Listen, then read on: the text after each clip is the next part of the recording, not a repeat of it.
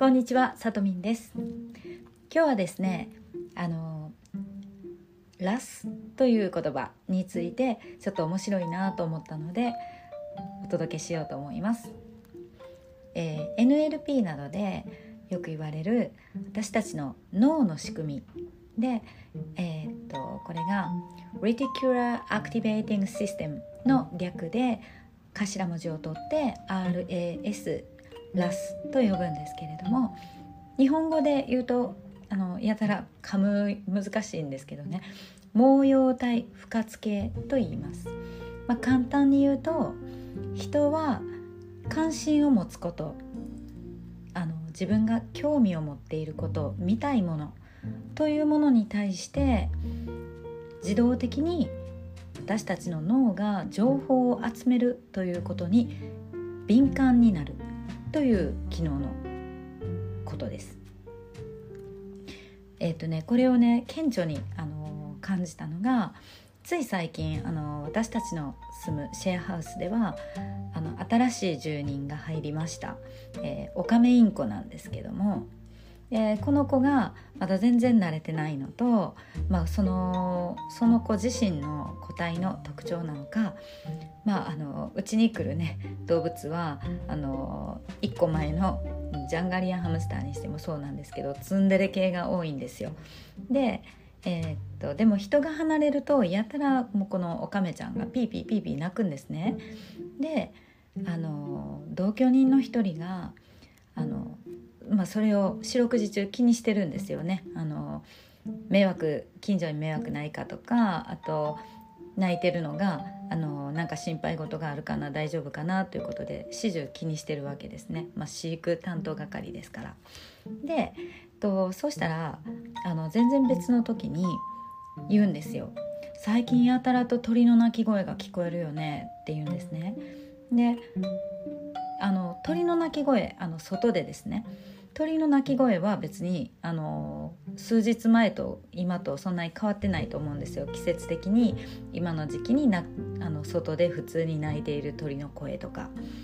であの急に何も変わってないはずなんですけどで私にとっては何にも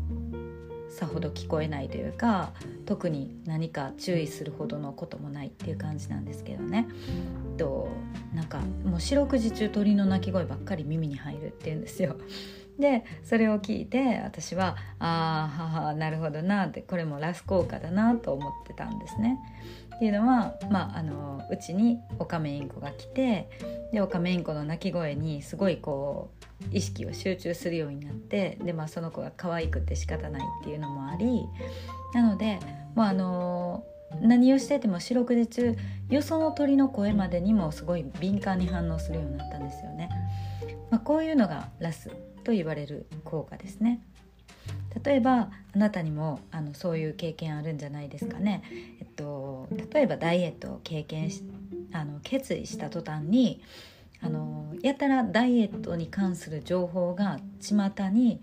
あの自分の目にするところ耳に入ってくる情報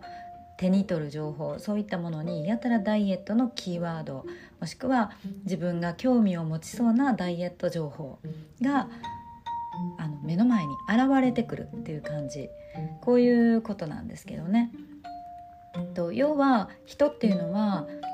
見たいものしか目に入らないとも言えるんですよね言い換えると。だから毎日目にしているようなものでもそこに関心を払わないと思い出せって言われても全然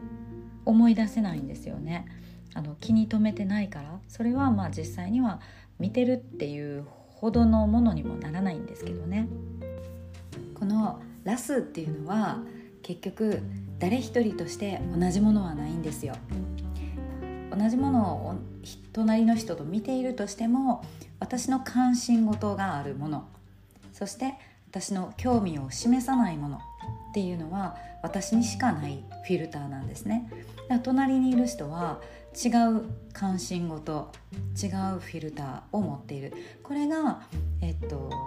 つまり一人一宇宙って言われるこう同じ景色同じ場所にいていても同じものを見ているわけじゃない。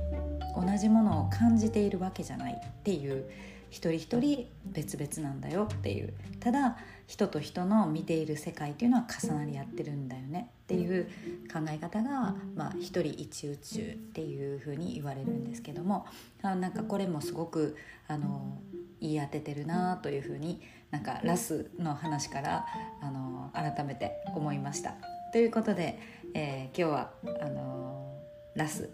の効果についての感じたことをお伝えしました。ではまたお会いしましょう。さとみんでした。